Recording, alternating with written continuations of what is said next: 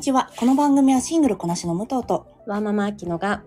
何かと求められがちな3、40代をより楽により楽しく生き抜くための試行錯誤をシェアしていきます。私たちの正解のない話ですが、楽しんでいただければ嬉しいです。毎朝6時に配信をしています。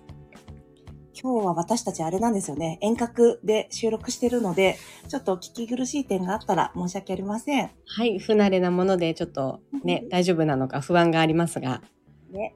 じゃあ今日は火れ火曜日の恒例のコーチングの会をはい。お願い、あっちゃんにお願いしたいと思います。はい、よろしくお願いします。えっ、と、5月は、えーちょっと過去を振り返ってもらおうかなと思いまして、4月に関しては、あの、その時の、その最近の自分の感情が動いたことっていうテーマを持っていたんですけれども、5月は少しこう過去に振り返って、時間軸をずらして、えー自分を見つめてもらう月にしようと思っております。えー、面白い。はーい。こういうの割とすごい好き。お願いね、反応してくれるからありがたいですね、いつもね。ちょっとね、やっぱ時間軸を変えて自分を見てみると、また違った見え方が、あの、できるので、すごく、あの、面白いと思います。で、えっと、今週のテーマ、えーセルフコーチングといたしまして、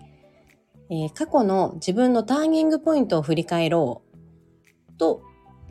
こちらをあのテーマにしてお話をしていこうと思うんですが、うん多分ターニングポイントって過去にいっぱいあると思うんだけど、うん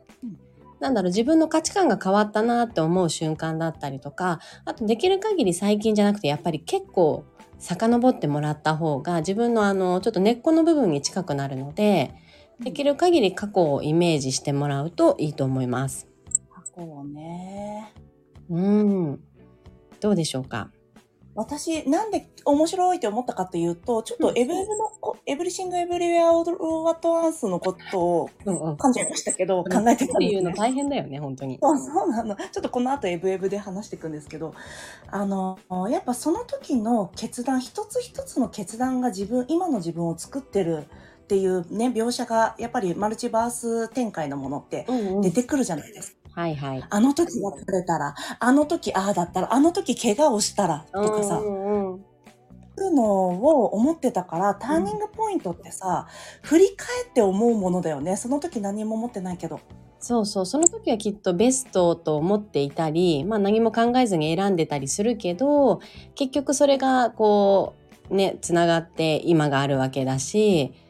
あとさ、失敗だと思ってたりするパターンあるよね、絶対に。そうだね。これは失敗だったぜって思ってたけど、うん。時間軸を引き伸ばしてみると、うんうん。あ、なるほどね。あの、あの時ああやったから意外とこれが成功したんじゃんっていうのはあると思うんだよね。うん、あとさ、わ我々ポジティブだからさ、そう思いたいっていう自分も、あ、わかんない。私はね、あるんだよね。ワーママハルさんの放送で、 Voicy のね、えっ、と、正解、正解はその時は分かんないみたいな話してたの。なんか、ハルさんが足の爪がはげ、はげちゃって、うんうん、でもこれって今見たらすごいって失敗だけど、なんか後々振り返ってみたらせ、なんか成功のもとになるかもしれないみたいな話をしてて、おうおういいね。で、スーさんはな、あれ私この話したんだっけ？スーさんは、ごめん、もう一回言うかもしれないけど、うんうんあの、自分で選んだ道を正解にするしかないってよく言ってるの。あー、それすごいわかるね。もうだからさ、もう選んじゃったらさ、もう過去は変えられないから、自分で選んだ道を、もう正解にするように、その後試行錯誤するしかないもんね。ね、もうその選択してる自分に戻れるわけではないから選択し終わった自分の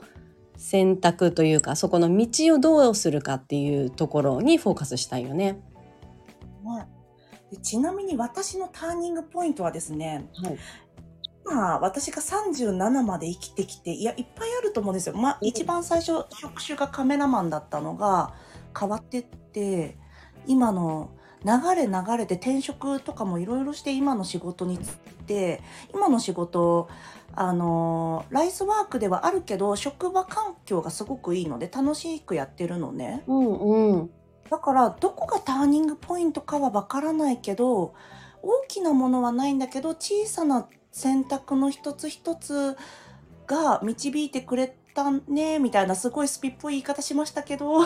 こういう感じだなと思ったんだよね。うーんまさか大きく、まあ、あきちゃん大きなさ、転職の決断をしたからね。そうだね。まあ確かに最近で言うとそこが間違いなくターニングポイントだけど、なんかやっぱ遡ると、私小学校3回変わっていて、そうだった。そう、まあその時の選択はね、引っ越しの選択っていうのは私自身じゃなくて親がしているものだけれども、なんだろう、その環境に、あの、なじ馴染むというか、自分を適応していくっていう感覚が、その小学校のちょうど2年ずつくらいで変わったんだけど、うん。だから2年ってなんかちょうど、なんだろう、相手を信頼できるようになったタイミングとかで移動してたから、だよね。ねえ、なんか思春期ながらに親も心配したと思うし、私自身も多分多少こう不安定になってた部分もあったのかなと今思えばあるけど、なんかそれがやっぱり人とのコミュニケーションとかつながりを重要視する軸だったかなっていうのは思うんだよね。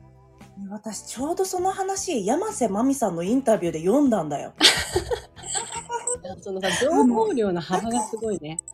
戦いの庭咲く女、あれ？彼女がそこにいる理由あを読んだんです。で、その時に山瀬まみさんすっごいいろんな引っ越しをされてたんだって。で、そうなってくるとさ、で、どうしても、で、あと山瀬まみさんすごいお顔も可愛かったから、うんうんまあなんかいろんな、うん視線にさらされたりとかもいろいろあったんだけど、で、そうやって引っ越しが多かったりしたから、結局最後は、山瀬まみさんの場合は家族だなっていうところに帰結したんだけど、うんあきちゃんはそれを人とのつながりだなって感じたんだね。そうだね。へえうん。あの、ね、千葉でうんうん。なと出会えたの本当に千葉のね関係性が一番良かった気がするんだよね高校でねみんなに出会えたのもそうだけどなので私のターニングポイントとしては小学校時代のまあうん。6年間の中での3回の引っ越し。うん。でやっぱりいろんな人にその時期に出会えたっていうところと最終的にその着地したところがすごく居心地が良くてあの一生の友達とたくさん出会えたから。すごい熱い話じゃん。一緒の友とねあの含め。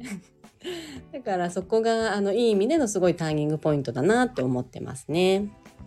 そっか、まあ、じ、私、ターニングポイントって自分の決断によってもたらされるものばっかりに目を向けてたけど、まあ、意外となんて言うんだろうね。そうじゃない外的なものでも、そうだよね。ターニングポイントになり得るよね。うんやっぱ幼少期は特にね自分のあの選択肢選択で環境を変えるっていうのはちょっと難しかったりもするしね。だよね。武藤はどうですか？そうですね。私ちょうどさ、まあ別の話で、人生の中で大きな決断はとか、あの、消したいお点はっていう、ちょうど、あの、じ、なんか過去を振り返る話をしてたところだったんだよね。全く別のところだったんですけど、私さ、それがさ、ほんとその時何も思い浮かばなかったの。私その時もエブエブのこと考えてたり、映画のこと考えてたりしてて、なんか自分のことを意外と解像度高く見てないから、こういう質問大事だ。例えばさ、同じ会社でさ、ずっと勤めてらっしゃる方とかもさ、うんあ、私の一番大きな決断はあの時ああしたことっていうのさ、意外と、なんか、思わなかったりするんじゃないかな。まあそうかもね気にしてみないとうん。こう振り返らないとねなかなかそう、だから振り返るの大事だね。